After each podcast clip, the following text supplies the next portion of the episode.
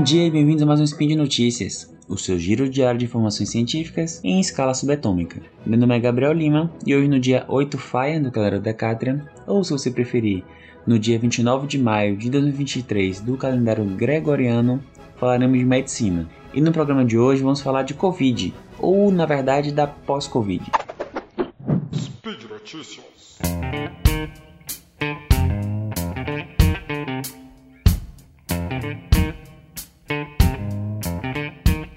Bom, pessoal, então a pandemia acabou, né? Agora a gente pode falar isso, mas a Covid não acabou, a gente também pode falar isso.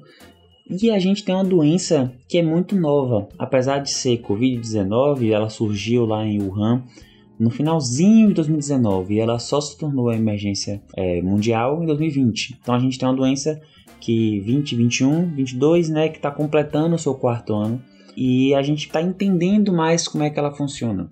Né? A gente sabe que muitas doenças, é, principalmente virais, elas causam alterações a longo prazo. E a gente tem a chikungunya, que por exemplo pode ter a dor crônica, é, até casos como o sarampo, que depois de 5 anos o paciente pode gerar uma encefalite, né, com inflamação no cérebro. Então a gente está numa fase que a gente continua a vigilância com a Covid, mantém a vacinação, né, virou como se fosse a influenza, que a gente tem que evitar surtos, e a gente tem que entender se ela causa efeitos colaterais a longo prazo, porque nesse curto prazo de tempo que a gente está estudando ela, a gente percebeu que ela faz alterações importantes, né?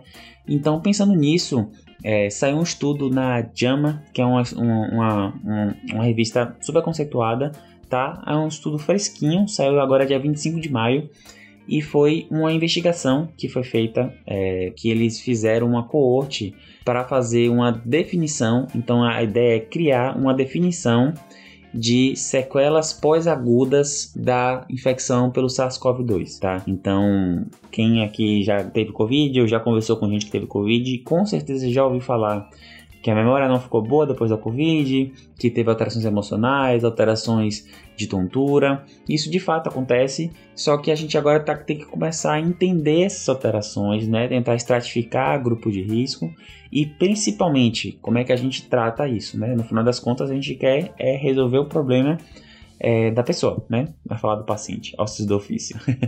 então vamos lá. Muito interessante esse estudo, tá certo? É, ele foi feito com é, quase 10 mil pacientes, então 9.764 pacientes, que eles foram seguidos de maneira prospectiva, né? Então, a coorte prospectiva, que apesar de ser um estudo observacional, dentro dos estudos observacionais é o que a gente tem melhor, é, melhor correlação, né? É o que eles conseguem trazer mais evidência para a gente. E eles seguiram esses pacientes, esses cerca de 10 mil pacientes, durante seis meses, em um grupo controle e um grupo de infecção positiva. Então, como é que acontecia? Infectou, o paciente vai para o grupo é, de infecção, né? E esse paciente seria seguido por seis meses. E foram registrados todos os sintomas que foram, que foram surgindo desses pacientes, né? É, para poder ver quais tinham correlação com a Covid e quais não tinham. Então, como é que a gente sabe isso? Bom, tem um grupo controle, o grupo controle não teve Covid, né? E o grupo é, doença, ele teve Covid. Então, a gente consegue comparar a incidência de sintomas nos dois grupos e comparar, a gente fala, a gente consegue ver o, o, o risco, né? O risco aumentado. Então, quanto a Covid trouxe um aumento de risco do surgimento de alguns sintomas, beleza? Então, muito interessante o estudo. Ele foi feito, é, ele é multicêntrico, foram 33 é, em 33, 85 hospitais em 33 estados diferentes dos Estados Unidos e é, adicionado Washington e Porto Rico, então 35 locais diferentes, né?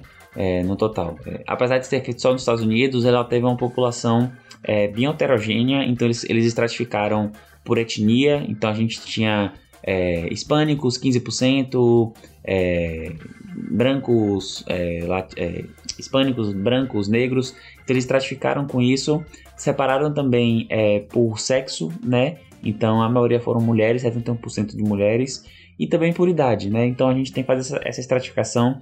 Esses três grandes grupos ajudam a gente a pensar um pouco a doença. Por que a gente estratifica nesses três grandes grupos? Porque é, eles indicam fatores é, genéticos, por exemplo, na casa das etnias, a gente sabe que tem doenças correlacionadas a mais grupos étnicos por conta de um pool genético diferente. é, tem diferença com sexo, principalmente por questões hormonais, né? É, e tem diferença com a idade, claro, a senescência, a mudança é, da, da, função, da, é, da, função orgânica durante o tempo. É, impacta na, na, na, qualidade de vida. Então, pronto, como é que foi feito? Ele foi feito os sintomas, até tá? E aí quais foram os, os, primeiros sintomas que, os sintomas mais, mais importantes que apareceram, né? Foram fadiga, é, é brain fog que eles falam, que é como se fosse eu traduzo como uma mente um pouco aérea, né? Um pouco de confusão mental. É, enjoo, sintomas gastrointestinais, palpitações, é, mudança na libido, é, perda de olfato ou paladar, é, tosse crônica, dor no peito, movimentos anormais. Né? Então, desses 10 mil e pouco pacientes, é, eles dividiram e uma coisa interessante também que eu esqueci de falar aqui, o estudo ele separou é, os grupos de Covid em Covid pré-Omicron é, e pós-Omicron. Então a gente ele faz essa separação porque a Omicron ela, ela se apresenta de maneira tão diferente que o, o, o estudo acabou diferenciando isso, tá? Foram seguidos esses pacientes e aí o que é que foi visto? É, a gente ele confirmou algumas coisas então, de fato, a gente tem é, pacientes no grupo COVID que têm doenças que a COVID aumenta o risco do surgimento de sintomas mais do que o, o, o a pessoa que não tem doença, tá? Então, isso, isso de fato acontece se a gente pegar é, é, os grupos no total, as principais mudanças que tiveram e com, é, e com significância estatística, vamos colocar assim, né? Que tiveram mais de diferença, a frequência mais do que 15% absoluta, né? Foram a fadiga, o enjoo, né? E sintomas gastrointestinais, além da, do, da confusão mental, né? Da, da mente um pouco aérea. E aí, é, todos esses, esses sintomas que tiveram é, mudança, eles foram certificados e os que tiveram significância estatística, eles colocaram como sintomas da pós da, da síndrome pós-Covid, né? Da pós-Covid aguda, vamos colocar assim. E aí a gente precisava, eles queriam criar um diagnóstico, que é essa pós-aguda, infecção pós-aguda por Covid, né? Que são sintomas que aparecem depois. Então eles pontuaram os que tinham significância estatística com um ponto. Então criaram oito sintomas, que cada um pontua um, né? É, de um a oito, na verdade, eles criaram oito sintomas e, e, cada um tinha uma pontuação diferente. E as pessoas que somam 12, eles postulam que estaria com esse diagnóstico de Covid, é, síndrome da, da pós-aguda da Covid, né? E para que serve isso? É interessante a gente conseguir criar essa estratificação, essa pontuação, para conseguir pensar é, um grupo de doenças, um grupo de sintomas como uma doença, que no final das contas é isso. A gente está criando uma nova síndrome na medicina.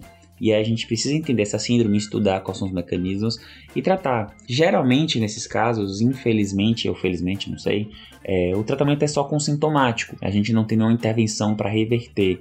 Elas são sequelas, entre aspas, que tendem a melhorar com o tempo, são fenômenos imunológicos muito difíceis de explicar, é, mas que é importante a gente ter esse diagnóstico para quando uma pessoa se apresentar dessa forma, a gente conseguir colocar ela na caixinha.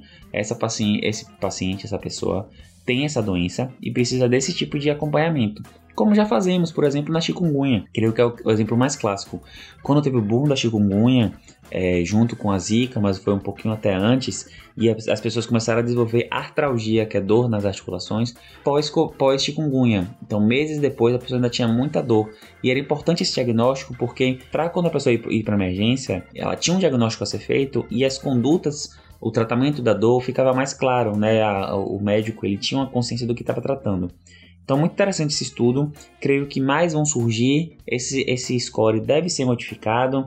É, então, eu acho que a gente está aqui no momento de entender melhor esse, esse, esse estado pós-Covid, né? E torcer para que não surja nada muito mais crítico daqui a alguns anos. Como eu falei lá no início, né? A gente tem sintomas que aparecem até anos depois. E vamos seguindo e qualquer atualização eu trago para vocês. E por hoje é só, lembrando que o artigo que eu comentei vai estar tá lá no post. Aproveitou, clicou para ler, ele é gratuito. Deixa lá seu comentário, seu elogio, sua crítica, seu salve, sua declaração de amor, tá certo? Lembrando ainda que esse podcast só é possível de acontecer por conta do seu apoio no patronato do SciCash, seja no Patreon, no Padrim ou no PicPay. Um beijo no seu rim esquerdo e até amanhã. Tchau, tchau.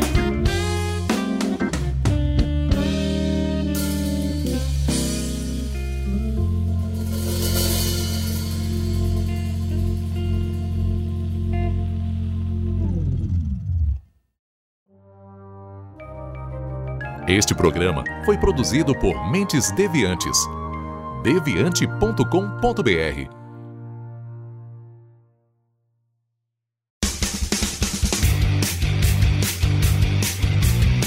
Cortes, edição de podcast.